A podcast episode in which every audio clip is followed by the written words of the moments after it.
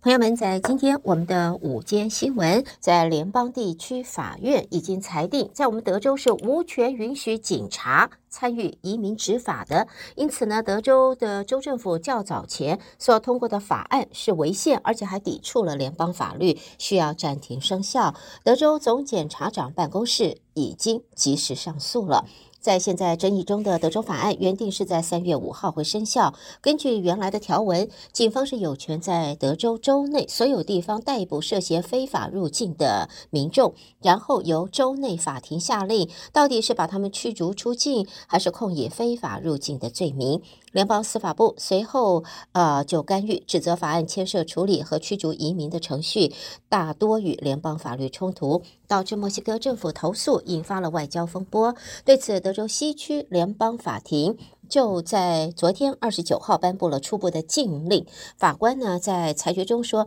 德州法案是违反宪法中的至高条款，漠视联邦法律凌驾州法的限制，而且与联邦移民法冲突。州级法庭驱逐呃非公民也是显然违宪了。整个法案可能导致不同州各自为政，威胁联邦统一处理移民议题的基本理念，也严重损害美国和墨西哥的外交关系。所以，德州这个扫荡移民边境的新法暂时喊停。不过，在德州总检察长办公室已经提起上诉。而在昨天呢，总统拜登前往我们德州南边的城市啊，Brownsville 去这个呃视察，白宫也就在昨天在官网刊登了一个简单的说明。他批评国会共和党拒绝参议院跨党派小组的协议，才导致移民政策陷入了僵局。那么现在白宫在官方的网站当中，他以新来人口 （newcomer） 来形容无证移民，也引起了共和党的群起攻击，质疑当局在偷梁换柱，为日后。调整政策，事先铺路。同时呢，我们也看到，昨天到我们现在到我们德州来的，并不只有现任总统。啊、拜登其实还有前任总统川普呢。川普在今天就在访问我们德州与墨西哥的边境时，那一个时候呢，我们德州州长 Mac 呃 Greg Abbott 也呃也在场。那么川普就说，Greg Abbott 绝对是在他二零二四年竞选的，就是潜在的副总统候选人的最终名单上。啊，所以现在川普的副手，他的候选人，他的副总统会是谁？现在我们外界并不知道。不过呢，我们德州的州长 Greg Abbott 似乎是也是里边的候选名单之一。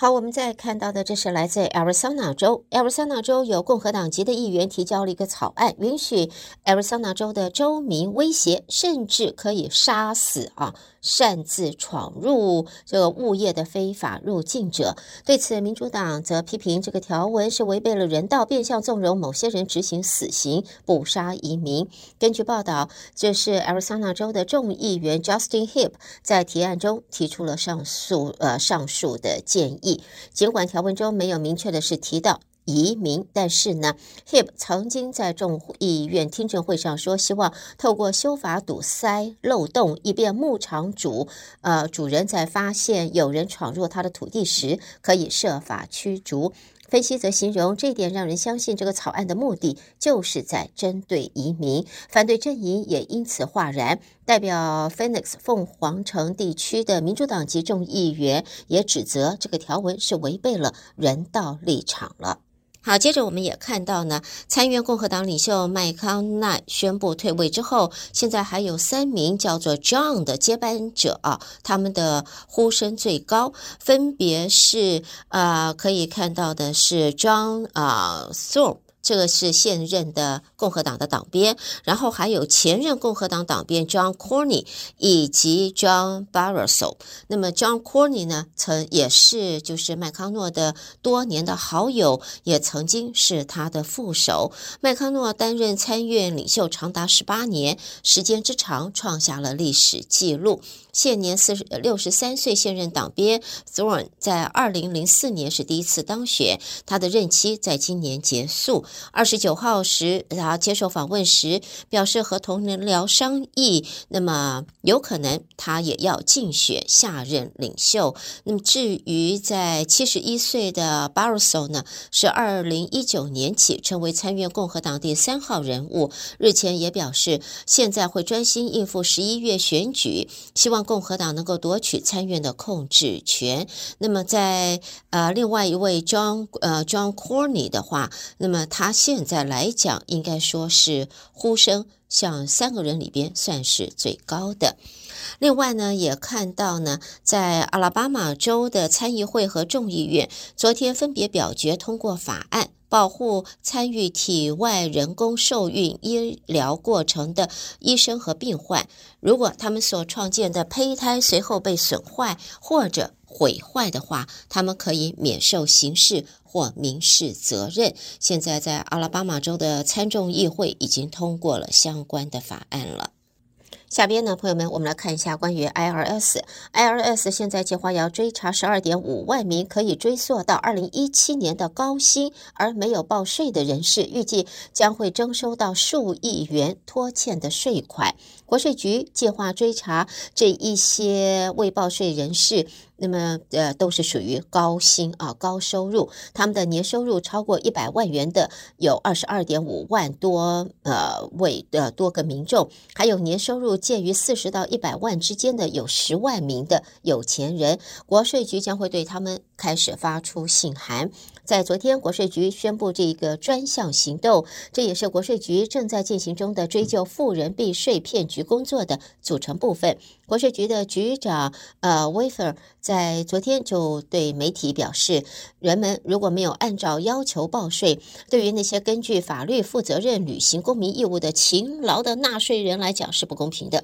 朋友们听到他讲，大概你我都会觉得举双手，如果脚可以举起来，都会举起来，绝对赞成的啊！在最近几个月，国税局陆续的宣布，目的在针对这些错用税制或没有履行自身义务的高收入者的新的专项行动。所以呢，啊、在现在已经要开始对这一些高薪未报税的有钱人，国税局盯上了他们了。